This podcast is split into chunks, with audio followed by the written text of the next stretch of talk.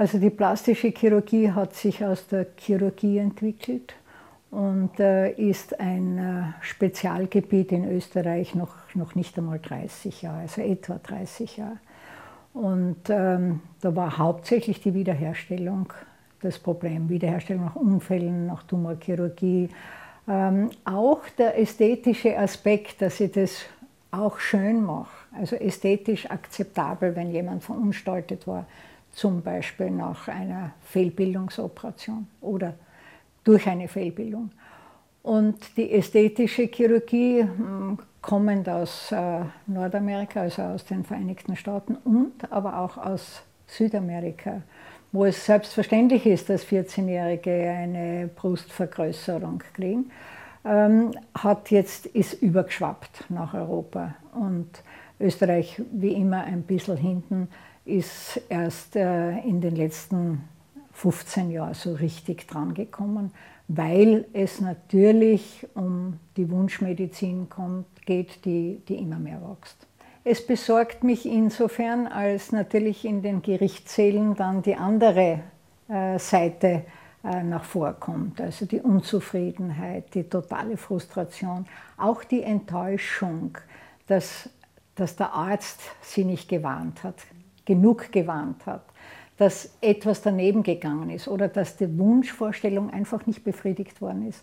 Und das ist ja sehr oft so. Wenn ich etwas wünsche, dann habe ich Bilder in mir.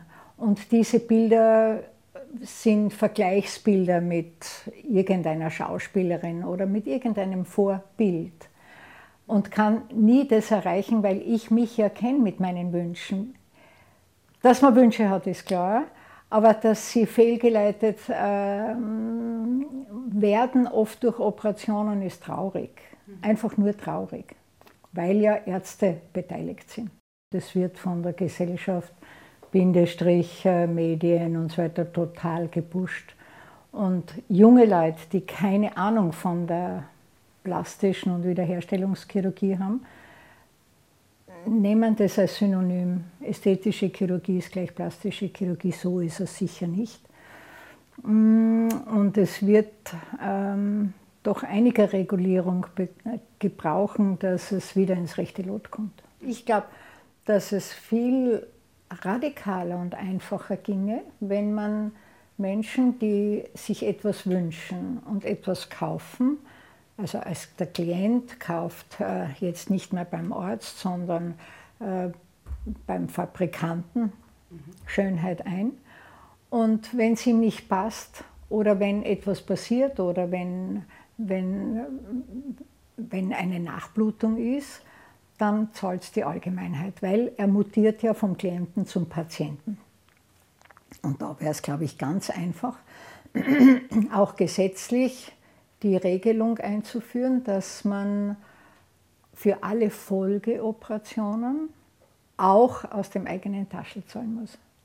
Ich glaube, das wäre wär wie nichts zu machen und dann wird man sich genau überlegen. Zum Beispiel eine 17-Jährige kriegt eine viel zu große Prothese zur Vergrößerung der Brüste.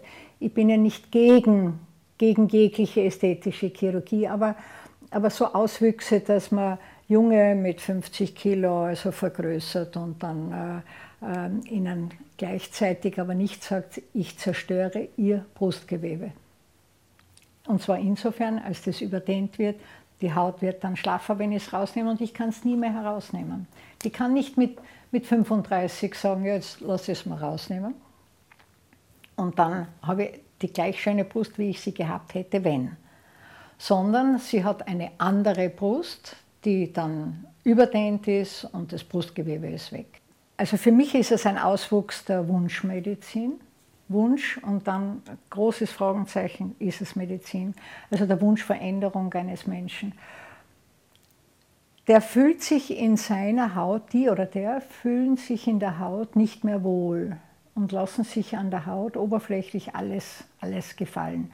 Man spritzt und saugt und, und macht es und modelliert. Und ich glaube in den Wunsch, ähm, aber die Frage ist, muss ich jeden Wunsch erfüllen? Und, und die werden dann zum Objekt für den, der eigentlich nicht mehr der Mediziner ist, sondern, sondern ein, ein Skulpteur. Vielleicht ist er ein Künstler, aber hat er das Recht, wirklich so weit einzugreifen, dass ich dem unter die Haut gehe? Also für mich ist es, ist es undenkbar, dass man wirklich eine Industrie aufbaut und da gehört also alles dazu, von Foto bis, zum, bis zur, zur Mode, alles, ähm, das schon exzessiv geworden ist. Und ich bin ja nach wie vor davon überzeugt, dass die Ärzte geschult können, auch in der Richtung Verantwortung zu übernehmen, Verantwortung für den anderen und dass man dann sagt, dann Stopp. Nicht? Stopp in der Ausbildung, Stopp in der, in der Werbung, Stopp in der Dinge. Und es hängen einfach viel, sehr viel dran. Und es müsste sich eine, eine wirklich gute Achse bilden